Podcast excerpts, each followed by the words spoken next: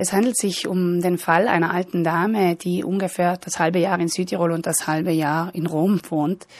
Diese hatte einen Großteil ihrer Ersparnisse in nicht nachrangigen Obligationen investiert bei der Banca Popolare dell'Etruria del Lazio.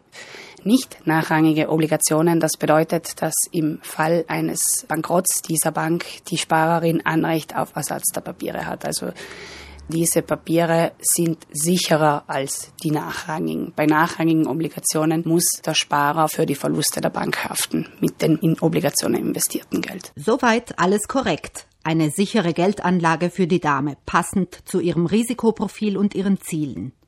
Doch es bleibt nicht dabei. 2013 hat nun der Bankdirektor der Filiale, wo die Dame ihre Konten hat, sie angerufen und gesagt, wir müssen diese nicht nachrangigen Obligationen verkaufen und wir kaufen jetzt nachrangige.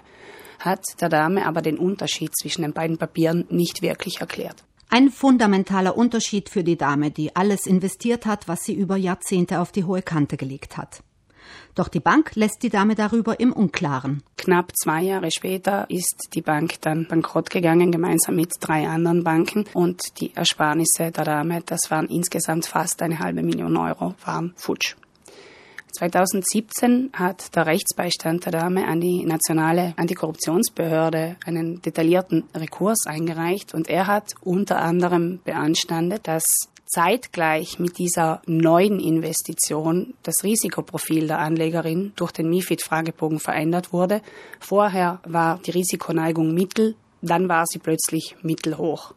Auch stand in diesen Fragebögen dann, die Dame sei eine gewiefte Kennerin aller Finanzprodukte und kenne sich unter anderem auch mit Derivaten aus.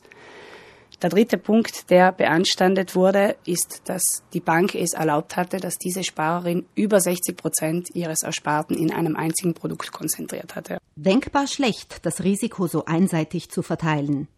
Das sieht auch die nationale Antikorruptionsbehörde ANAC so. Sie hat 1997 ein Schiedsgericht eingerichtet, das feststellen soll, ob Sparer, die Rekurs eingereicht haben, Anspruch auf Schadenersatz haben oder nicht. Nun hat die Antikorruptionsbehörde einen Schiedsspruch ergehen lassen und hat gesagt, die Bank hat effektiv hier falsch gehandelt. Das war nicht gesetzeskonform. Man muss der alten Dame den erlittenen Nettoverlust, also die halbe Million Euro, ersetzen. Dieses Urteil der Antikorruptionsbehörde wertet Gunde Bauhofer als gutes Zeichen für andere Anlegerinnen und Anleger, die sich von ihrer Bank schlecht beraten fühlen. Das ist der erste Fall, in dem die ANAC den gesamten erlittenen Verlust als Schaden anerkennt. Und das lässt für die Sparerinnen wirklich gut hoffen.